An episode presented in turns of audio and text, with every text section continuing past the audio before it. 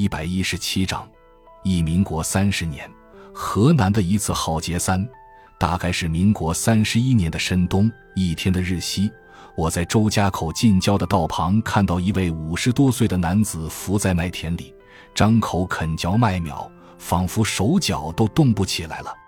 他还不太瘦削，穿了一身整洁朴素的蓝色棉裤褂，带了一件小包袱，一番殷实浓厚的打扮。投向着周家口，似乎是要投奔亲友的。过往的行人司空见惯，仿佛来了阵小风，没有人在意。我明明知道麦苗不能充饥，但也没有办法。第二天早晨，我又路过那里，他身上凝结了不少的霜，人是冻饿而死了。在如此的大灾况下，除了贩运食粮的道上偶然有人被劫杀外，还没有听说过有窃盗的事情。也就是饿死也不做贼的还多的是，可见中原的民俗毕竟是醇厚的。一个教书的朋友平日爱结成癖，有一次一只苍蝇飞落他的碗边，他就把刚送上的整碗肉菜倾倒在垃圾桶里。在大灾荒的时候，他吃花生石连皮也嚼下去了。他说这就是鱼吃燕窝了。这个时候能够吃到用作肥料的花生饼或者豆饼，就算了不得了。吃红薯的人都是幸福的，吃红薯叶、榆树叶、野菜、柳树叶的，也都把它视同珍品。有的人吃河里的藻草，我见到世上还是称斤论两出卖的，得来也不容易。树皮不好吃，而吃者有之；石粉不能吃，而吃者有之。无它，填饱肚子，免得一时饿得难受。传说警察局的附近住有一位老妪，闷杀了别人的幼儿，烤而食之，被拘时还馋食不已。我对此没有查证，但也无人质疑。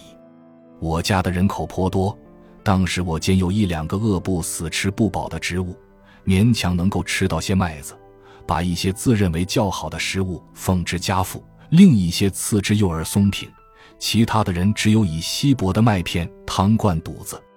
一天晚上，我主编某报的一个社会版的编辑到我家来，看到我们吃的饭，不好意思打搅，不坐一坐就走了。就这样，我们还为救济他人而奔波，有时是装饱了别人的肚子，而自己却真的消腹从公。不过，朋友、社会和国家都已经在事业上赐给了我很多，我都永远不会忘怀。我曾经到灾中的农村视察过。到处听不到犬声，也很少听到鸡声。有许多村子没有人烟，有些人家大门洞开，屋门洞开，庭院里蒿草丛生，满屋的土地上也有小草萌芽。这是人的世界吗？这是白昼的世界吗？我仿佛到了杳无人迹的荒岛，或者是黑夜独行。我悲于不见人影，更忽然想到：没有斗争，没有霸占，没有憎恨。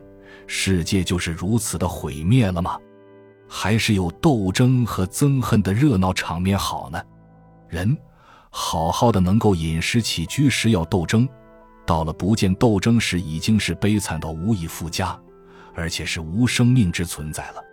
那么，在大家能够生活的时候，不该和谐相处，熙熙如春，相爱相助，愉快终生吗？在保甲的编制下。许昌有六百多个堡，三十二年的春天灾况最为严重，平均每堡每天饿死一两个人是最保守的估计。因而我每次看到太阳升起，就悲伤于又要有上千的人死于饥饿。灾后，政府做了人口调查，除去死亡和逃亡，加上返回故乡的，仅有二十八万多，也就是比灾前少了十三万多的人口，差不多是少了三分之一。灾后的一段时期，有些人因为灾中的营养不足、饮食不调，虽幸而没有死于灾期里，但患面色青肿或者肚皮肿大的人很多，为之死去的也不少。我的幼子松平就是灾后发现患了严重的皮肿，医治不愈，舍我而去的。还有灾后贪食，由于肠胃饿得薄了，胀破肠胃而死的也有传闻。许昌一县如此，邻近的各县想来不会好过多少。为抗战而间接牺牲生命的确实很多。胜利后，听说那个时候沦陷区的豫东和豫北各县也有同样的大灾荒，在日寇蹂躏而自顾不暇的情况下，死去的想也不在少数。如果不是在不得已的抗战时期，政府会统筹兼顾，绝不会让人民受此浩劫的。由于一些官吏的自私、刚愎、残忍，或者蛮憨无能、必不上报，做事灾情扩大，使中央无从及早了解河南的灾况。一直到河南籍的参政员郭仲奎在重庆参政会上大声呼吁，中央才获得了真情，即派大员张立生先生即赴河南视察施救。已是三十二年的春末，大灾即将过去，抚慰灾后余生。救助农耕已经是后来之事了。胜利后不久，曾任许昌县长的王环武企图叛国，被他故乡内乡的团队发现，予以活埋。可见上天的报应是丝毫不爽的。民国三十四年（一九四五年）的春天，我随同河南省立第二临时师范学校，流亡到陕西省周至县的祖安镇，记得镇外有一条溪流。一天，一些学生告诉我，说是我们的一个学生被当地的人抓走了。探寻之下，初得的消息是某生在溪旁遇到他大灾荒中失去消息的未婚妻，正巧这一天他在溪边换衣，相误之下悲喜交集。虽然他早已嫁了当地的人，但是他要和他团聚在一起，要和他日后相携还乡。因而为她当地的丈夫所不容，将某生一并带走。当时河南省的同乡会颇受陕西各界的重视，这是河南省的张方、伯英先生颇受陕西各界敬重的缘故。于是学校当局就找同乡会要求援助。谁知那位女子并不是某生的未婚妻，而是在河南大灾荒时期被辗转卖给当地人做妻的。他久别故乡，梦寐劳思，乍闻乡音，兼适同年纪，情急之下，乃约定以未婚夫妻名义脱离当地人，生活在一起。